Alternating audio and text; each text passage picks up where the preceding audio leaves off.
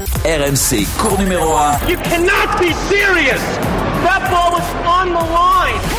Ça sort, c'est fini. La France remporte la Coupe Davis. Vamos Nicolas Jamin. Bonjour à toutes et à tous et bienvenue sur le cours numéro 1, le podcast tennis d'RMC. Podcast que vous retrouvez chaque semaine sur toutes les plateformes de téléchargement. À droite de la chaise, il aurait aimé atteindre les quarts de finale à Bercy, mais lui, il a été 36e joueur mondial et ça, Gaston, peut pas encore le dire. Salut Flo Serra. Salut à tous. Lui ici, à gauche de la chaise, a réussi son Bercy. Il a enchanté les auditeurs d'RMC et de cours numéro 1 avec des anecdotes croustillantes et sa façon de crier dans l'accord arena. Mais oui, Hugo, tu es un magicien, un diablotin. Bonjour Eric Salio. J'ai dit ça, oh là. Pareil toute la me coucher, mais c'est un magicien, c'est un diablotin. Allez Hugo. Oh là là. Bah oui, On mais se rend pas bien. compte de ce qu'on dit à l'antenne, malheureusement. Mais de ce qu'on a vécu aussi à Bercy, c'était magnifique. C'était bon. Je peux le dire. Oui. C'était mon meilleur Bercy. Une édition délicieuse. Non, mais en termes de professionnellement parlant, Oui. j'ai jamais été aussi bon. Vous l'avez compris, cours numéro 1 consacré euh, au Master 1000 de Paris-Bercy. On va bien sûr parler de Novak Djokovic, l'insubmersible, de Daniil Medvedev, le perdant magnifique, et de HG Hugo Gaston, l'enchanteur. Cours numéro 1, numéro 62, c'est parti.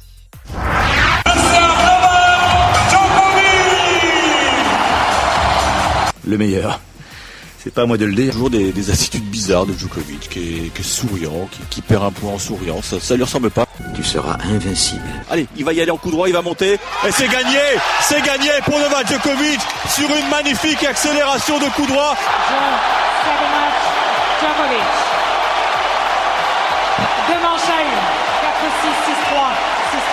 En tout cas, c'est une victoire magnifique pour Novak Djokovic, qui conforte sa place de numéro mondial, qui remporte son sixième titre ici à Bercy.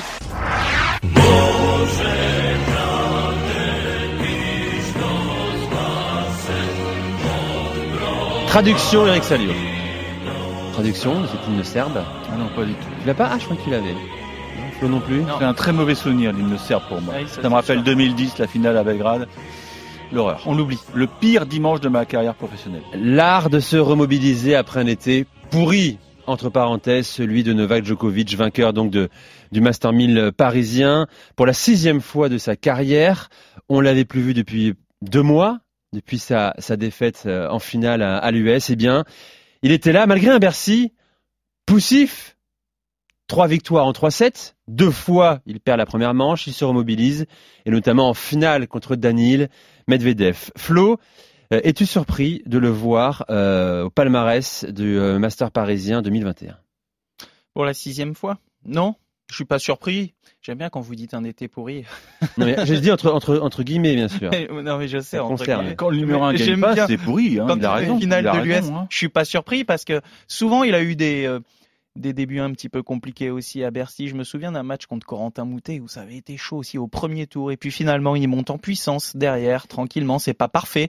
Il a cédé un set euh, contre Fucovic notamment et puis euh, et puis après il monte en puissance et on sait qu'il est il est très dangereux à partir des quarts demi et qu'il est capable d'osser son niveau de jeu et que s'il joue son meilleur tennis normalement il doit gagner. Donc je, je suis pas surpris parce que il a pu couper. Quand tu manques de rythme, c'est une question que tu peux te poser, mais pas Djokovic. Surtout quand il gagne ses premiers tours, qu'il écrème un petit peu le, on va dire difficilement ses premiers tours, mais qu'il arrive ensuite sur la fin de semaine, il est très dangereux. Eric. Tu aurais mis une pièce sur Djokovic avant tout le monde?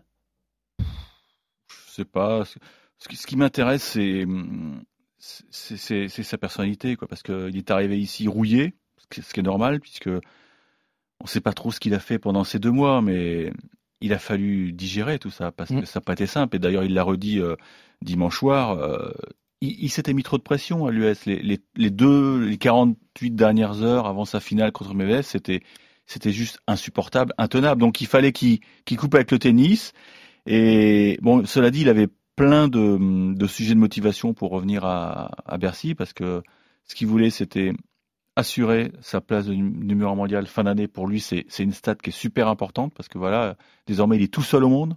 Ça, il aime bien tout seul au monde. Ça l'a bien relâché quand même, le fait de l'avoir atteint. Ouais, mais elle a été dure à aller chercher. Elle a hein. été La dure. demi-finale au 4 c'était le match décisif. Euh, Exactement. Ça fait une 7-6 au troisième. Mais c'est pour ça qu'on l'a peut-être vu plus plus souriant en finale. Euh, On en parlait euh, tout à l'heure, Eric, et que je pense Détendu. détendu, un peu plus souriant. On le voyait applaudir un peu. Ça lui a permis. le clown parfois, il faisait Ouais, même le clown. C'était étonnant. On ne sait pas si c'est une manière de se montrer, de se relâcher, pour Ouais. voilà. On ne sait pas si c'est naturel, pas si naturel que ça. Mais je pense On que saura jamais avec dis, Novak Djokovic. Exactement, mais le fait d'avoir atteint cette euh, cette place de numéro un jusqu'à la fin de la saison, je pense que ça l'a ça l'a aidé pour euh, la finale. Sinon, euh, il serait peut-être aussi retombé dans cette crispation qu'il a pu sentir euh, en finale euh, de l'US. Cette année, en tant que numéro un, il dépasse euh, la légende américaine Pete Sampras.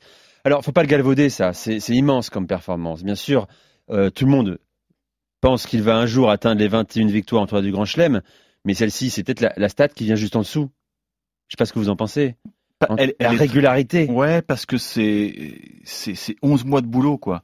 C'est on- 11 mois de boulot et moi je me souviens une année Pete Sampras, euh, il était venu euh, en Europe parce que, bon en tant qu'américain, il détestait la, la tournée européenne, il détestait ça, mais là il était venu, il avait joué Stockholm, il est arrivé à Bercy mais crevé quoi, sur rarement vu un mec aussi fatigué, ça se lisait sur son visage, mais voilà.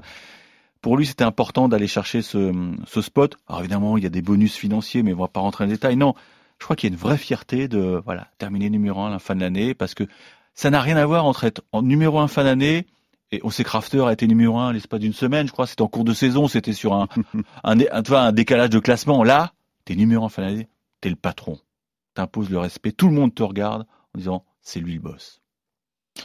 Vu ce qu'il a fait l'année dernière, de toute façon, j'ai envie de dire, même s'il y a eu cette finale perdue contre Medvedev, ce qu'il a failli faire, le, Grand Chelem Calendar, c'est c'est monstrueux. Donc moi, j'ai pour l'instant pas de doute sur le fait que ça soit encore le patron. Même s'il perd une fois ou deux sur Medvedev, il peut perdre sur Zverev, il peut perdre sur les jeunes qui sont en train de bien jouer. Mais pour moi, ça reste encore le patron et ça peut le rester encore sur pas mal d'années aussi.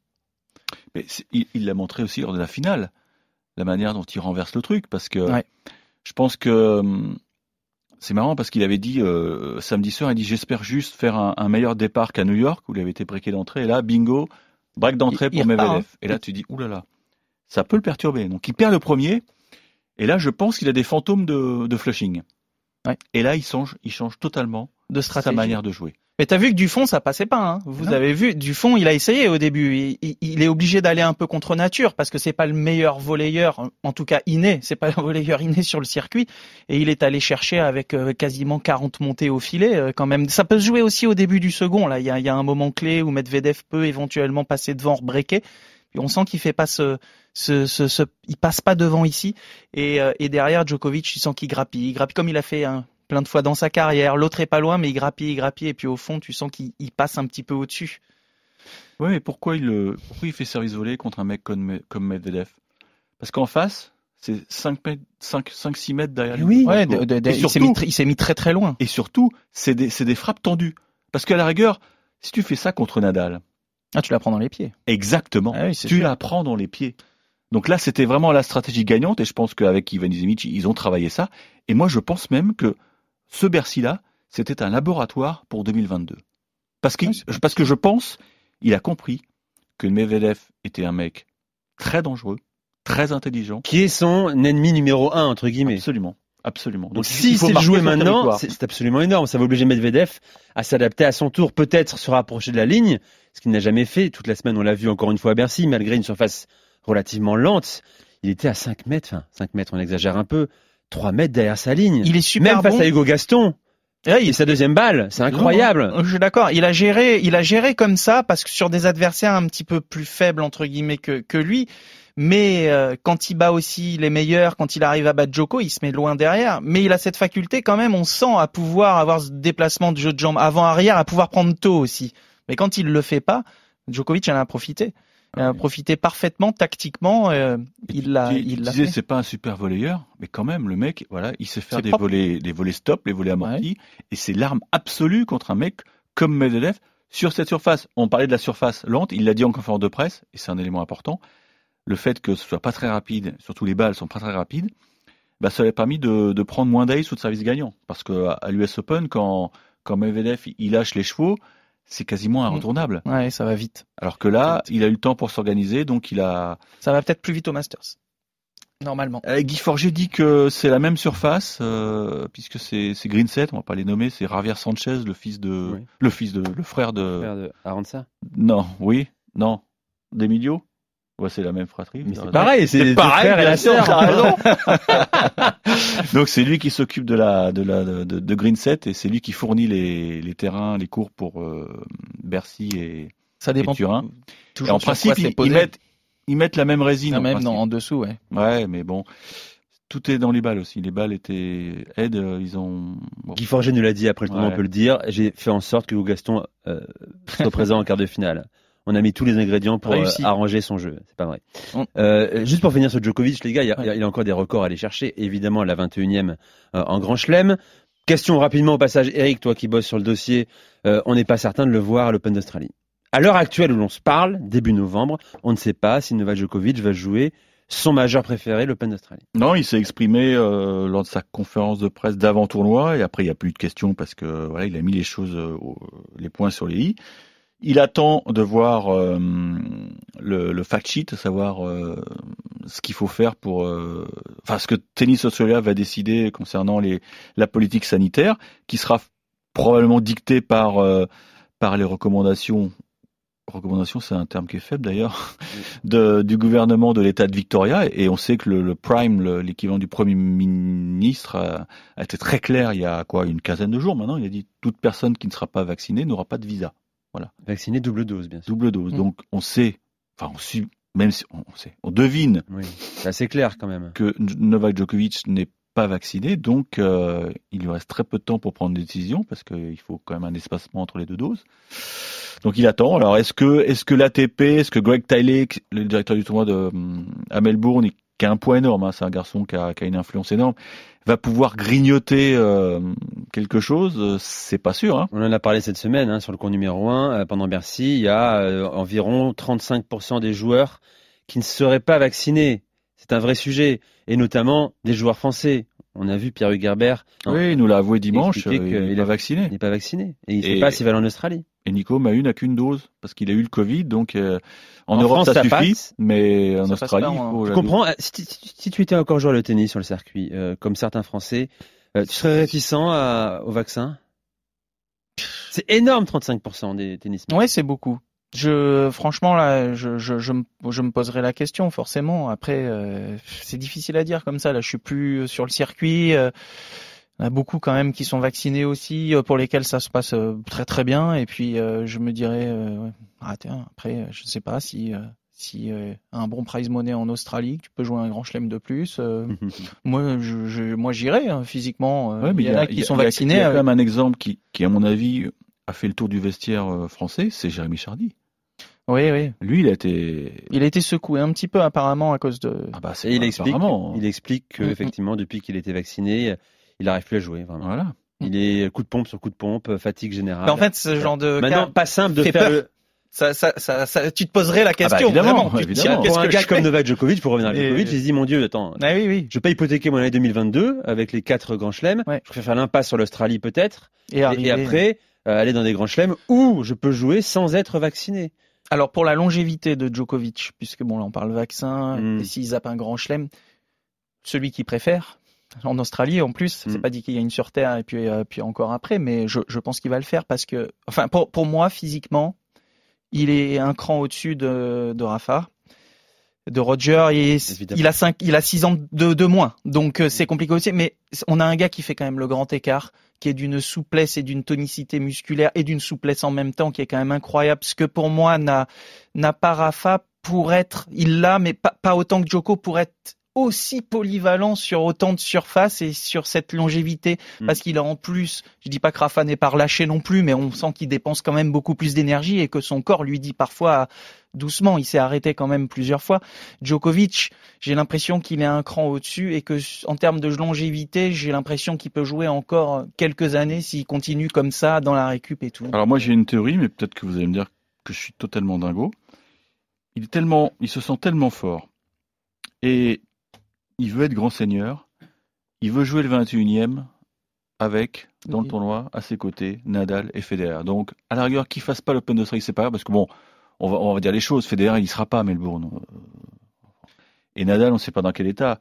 Et même si Nadal se présente à Melbourne, Djokovic, il aurait un allié, c'est Danil Medvedev. Parce que ils, ils font copain-copain, vous trouvez pas, euh, depuis quelque temps, là? Ils- Tu es fort, tu seras numéro Ils un. s'entraînent ensemble, ils posent une photo ensemble. Ouais, à non, mais- Donc, voilà. Concert de louanges de l'un pour l'autre et vice versa. Moi, ma théorie, enfin, ma théorie, c'est une sorte d'espoir, quoi, journalistique. C'est qu'à à, l'issue de l'Open d'Australie, on reste à 20, 20, 20. Comme ça. Explication générale à Roland et à Wimbledon. Est-ce qu'on va C'est un peu retrouver les, quand même. hein. les- est-ce qu'on va les retrouver les trois ensemble? C'est pas sûr. Allez, on y croit. J'ai- un doute moi. T'as, Ouais. Federer, t'as un doute? Au moins à, à Wimbledon. Ouais, voilà, mais t'as Rafa Wimbledon. qui peut faire la passe. Ah oui. Bah non. il- Bon, les gars, les, les records qu'il peut aller chercher au-delà des, des grands chelems, euh, il est déjà à 37 Master 1000. Il a, il, a, il a ce record désormais. Nadal était à 36, comme lui. Il est tout seul désormais. 86 tournois gagnés. Le record, c'est 109. Jimmy Connors, 109. Mais il y a des joueurs entre euh, Djokovic et Connors. Bah, il y a Nadal à 88, Lendl à 94 et Federer qui est bloqué à 103.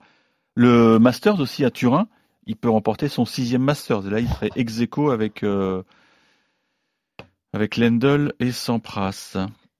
Bon, il faut préciser quand même, Eric, euh, que Non, il, euh, il, il égalerait il Federer, il égalerait Federer. Il faut quand même préciser que euh, Connors, bravo, hein, Jimmy, hein, Jimbo là. Mais c'était une autre époque. Oui, Il, enchaînait les petits tournois aussi. Ouais, on a l'impression qu'il gagnait des 250 qui étaient, qui étaient ça. pas vraiment des 250. Donc, euh, parce que là, les mecs actuellement ne jouent quasiment plus de 250. Il joue les, ma- les majeurs. Quelques beaucoup. 500, les Master, Voilà. les master 1000 et les, les grands chelems. Il y en a un ou deux qui sont obligatoires euh, maintenant. Les 500 sont obligatoires. Il- après, il y a les 9 Masters 1000 et puis, euh, Voilà. et puis les grands chelems. Donc, il, se concentre vraiment sur les, tournois obligatoires après. Puis, il a fait l'effort pour jouer chez lui euh, à Belgrade. Ah oui, c'est vrai, Belgrade. C'est- vrai. euh, Il a, il a aussi une Coupe Davis, une ATP Cup, une seule médaille. alors, effectivement, une seule médaille olympique, c'est du bronze, euh, à Pékin en 2008. Peut-être qu'il ira chercher à Paris en Ouais. 2024 la médaille d'or. Ça, C'est un peu loin. hein. et tous les Il aura- Masters, et tous aura- les Masters 1000. Il a gagné par Il aura tous. 37 ans. Il a tous gagné. Tous, bien sûr. tous. Tous les Master 1000. C'est Voilà, ça aussi. le débat est tranché finalement. Le GOAT, c'est Novak. Alors, Oh, le silence Non, mais on pour- pas parce qu'on a, on a des, On on- nos auditeurs sont des fans de Federer, de On, Nadal. on a va- des fans qui nous écrivent hein, euh, sur le compte numéro 1 de Djokovic et qui n'aiment pas quand on est trop dur avec Djokovic. Euh, voilà pour Djokovic. Passons à, au soleil de Bercy. Oui, un diablotin, un magicien fait chavirer Bercy.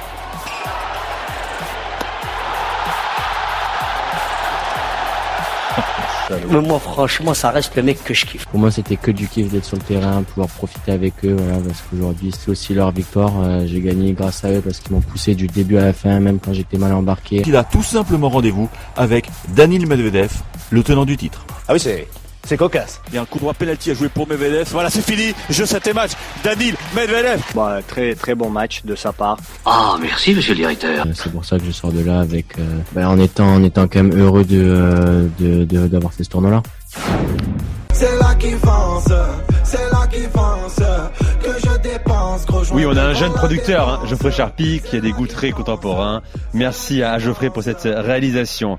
Enfin, une émotion française. La dernière, c'était il y a 13 mois Roland Garros. Ah tiens, mais c'était déjà Hugo Gaston, je crois? Mais il est seul, il est seul en France à nous délivrer les émotions, ce, ce lutin, ce diablotin, ce magicien d'un mètre 73, au jeu si particulier. Premier quart de finale donc pour lui en Master 1000 en passant par les qualifs. Anderson, 3-7. Musetti, 3-7. Rinderknecht, 3-7. Carreno Busta, 3-7. Alcaraz, 2-7.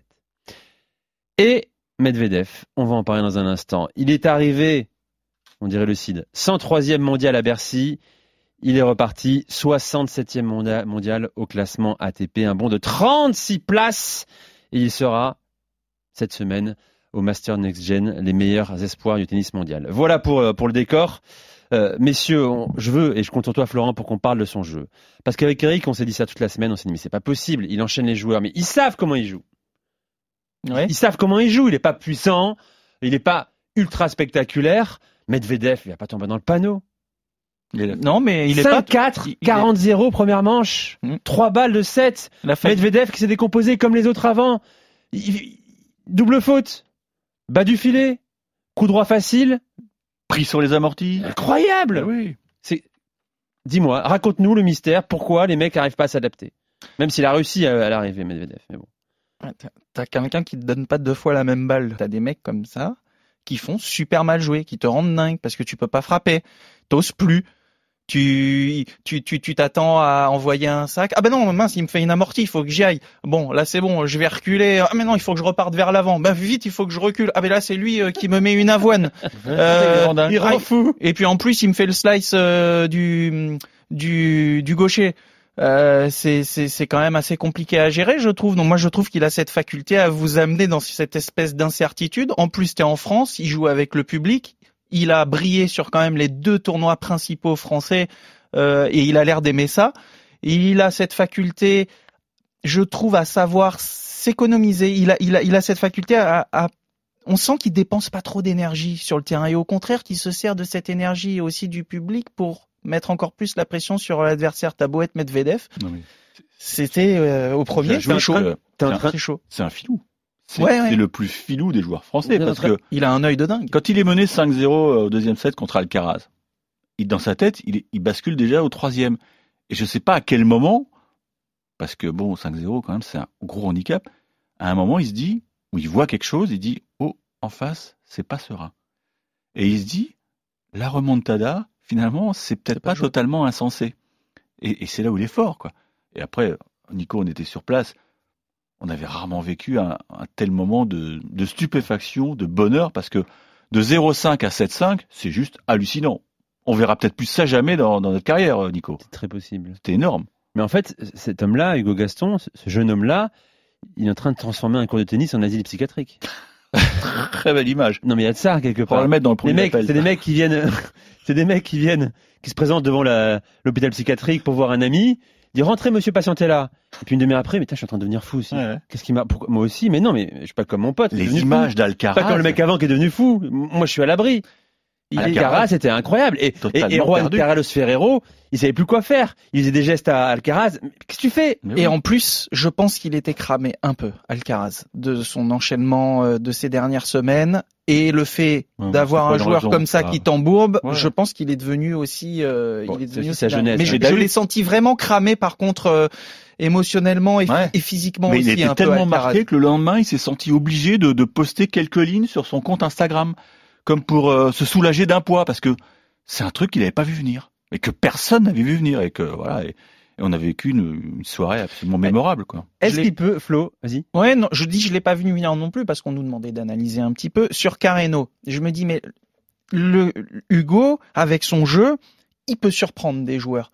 Il peut breaker d'entrée, il peut les amener dans un dans dans un dans dans dans, dans un schéma à lui qu'il aime dans leur dans un schéma qu'il n'aime pas où ils vont comme tu dis rater des coups droits super faciles. Je me dis il peut leur chipper un set. De là à aller battre un Carreno déjà parce que Carreno il est régulier. Il est physique, il faut aller le prendre en 3-7 sur la longueur. Oui, mais c'est de des là mecs à qui manquent de génie. Moi, je veux bien régulier Oui, et tout, mais oui, c'est oui. pas c'est pas que ça le tennis. Un grain de C'est pas sable ça, la- un mais grain de sable dans faut la aller le battre en c'est 3-7. terminé. En fait, j'ai trouvé une image. Hugo Gaston, c'est c'est le Covid. C'est un petit virus qui, qui rentre dans, dans, Ah, mais il dans le corps. il appréciera, Eric. C'est très c'est très élogieux. Bon, euh, donc, dis. la question, c'est est-ce que le Covid va durer pendant euh, 10 ans encore Bah oui, t'as vu combien de temps il dure le Covid Est-ce qu'ils vont trouver un vaccin, ces joueurs-là Non, c'est impossible. Si, c'est possible. Medvedev l'a prouvé. Euh, c'est ça, Flo, euh, la vraie question. C'est est-ce que son style, qui est fait de surprises et de, de variété, peut durer? Ou est-ce que Oui. lui va devoir faire évoluer son jeu? Moi, je pense qu'il va falloir faire aussi évoluer son jeu. Euh, Comme euh, vous parliez de magicien tout à l'heure, euh, Wizard, moi je pensais aussi à Fabrice hein, au début. Fabrice, il a réussi à faire évoluer son jeu et je peux vous dire qu'il en a rendu dingue hein, des joueurs euh, aussi. euh, je, je, je, je- il doit Oui, mais faire d'accord, évoluer. il les a rendus dingues, mais c'est pas en prenant des muscles ou en frappant plus fort dans la balle. Non, C'est en étant encore plus intelligent. bah oui, Donc mais il a réussi Fabrice euh, en développant son jeu au filet. sûr. Mais je pense qu'il peut le faire, Hugo. Après, j'ai, j'ai pour développer son jeu là physiquement, il va devoir être très très fort. Parce que le jour où il est un peu moins bien, parce qu'on parle de régularité, c'est là où déjà régularité dans le top 50, s'installer dans le top 50, il y est presque, y rester déjà dans un premier temps. Ça va passer par la régularité. Euh, pour l'instant, jouer un maximum de tournois à 250. Ne pas hésiter à retourner encore sur quelques gros tournois challenger s'il faut gagner des matchs, parce que j'ai l'impression qu'il y a des périodes où quand il est bien, il fait les bons choix et il rend dingue du monde, mais s'il est moins bien physiquement, il se trompe de choix. C'est lui qui se panique un peu, qui se trompe, qui multiplie les amortis au lieu de faire autre chose. Attention aussi, il va falloir trouver cette régularité. Pour moi, cette régularité-là, elle va passer par un physique encore plus fort que ce qu'il a pour se sentir bien, parce que tu peux avoir, si tu es moins bien, tu joues plus loin. Et puis il est moins efficace, et puis il va s'agacer un petit peu plus. Donc il va falloir vraiment continuer à travailler dans ce sens aussi pour s'installer durablement dans ce top 50 et pour pouvoir peut-être aussi aller plus haut et puis en surprendre d'autres. Ouais, mais je pense qu'il il a une bonne petite équipe autour de lui. Hein. Oui. On a fait le podcast avec son coach euh, au Stade Marc Toulousain. Barbier et puis son entraîneur Kevin, physique. Kevin Blangy, je crois. Il le suit, Voilà. donc c'est bien. Donc euh, non, non, je pense bien. qu'il est, il est, il est armé. Il est armé pour ça. euh, mais il- c'est un, régal à voir jouer ce mec-là. Il cavale comme un fou. Surtout, il a, j'ai l'impression qu'il a un coup d'avance sur tout le monde parce qu'il a un œil Ouais, extraordinaire. Quoi.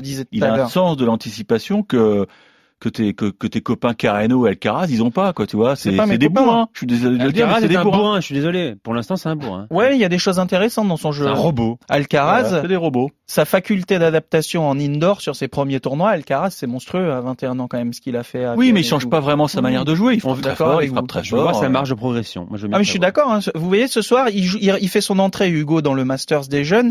J'ai Ce contre Corda ce, lin- ce lundi soir. J'ai j'ai- j'ai- Ce mardi. j'ai hâte de le de, de, de le commenter. Ah, j'ai hâte d'y aller. C'est un match que j'ai envie de voir parce que tu sais qu'il va y avoir des coups, euh, il va y avoir des coups de génie. T'as pas cette euh, cette envie là sur tous les matchs non plus. Donc c'est vrai qu'il c'est amène un mec euh, excitant bien sûr à, à jouer. à c'est un regarder mec jouer. Je suis d'accord avec vous. Écoutons l'analyse du jeu de Hugo Gaston par Daniil Medvedev. Ouais, très très bon match de sa part, très fort. Il avait ses occasions. Moi, j'ai j'ai joué bien et j'ai envie de dire que, que après le plus important, c'est de de jouer comme ça. Et J'ai envie de dire, je, je vais pas dire 30 semaines dans l'année, mais je sais pas, 5 10 semaines dans l'année, euh, ça peut être assez pour monter un classement et ben c'est ça le plus important. Euh, il peut frapper fort.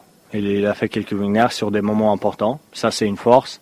Euh, il peut faire de bons amortis, ça tout le monde le sache, mais euh, c'est pas facile de courir euh, toujours en avance. Surtout ce qui est pas facile, que il est capable de faire euh, tourner la balle et de jouer fort, et il est capable de faire l'amorti en même temps sur la même balle. Donc c'est là où c'est difficile parce que tu, tu sais toujours pas ce qu'il va faire. Donc pour les jambes c'est pas facile. Il retourne bien et surtout encore une fois on revient vers les balles ici qui sont très lentes. Bah ça lui plaît. Comme ça il a du temps sur sur beaucoup de frappes, du temps pour défendre. C'est ce qu'il aime faire. C'est pour ça aussi qu'il a qu'il a pu faire euh, ce ce parcours là ici. Très intéressant, Ouais. que dit Medvedev. Très belle analyse. Hein. Très Ah, intéressant. non c'est Medvedev quand même c'est pas Je pensais pas qu'il était génie, aussi bon hein. tactiquement. non, mais il y a une chose aussi que je, je veux évoquer concernant Hugo Gaston, c'est C'est que une blague. même après son huitième de finale à Roland Garros, il y a 13 mois et demi maintenant, je suis désolé, Eric, on a entendu ça.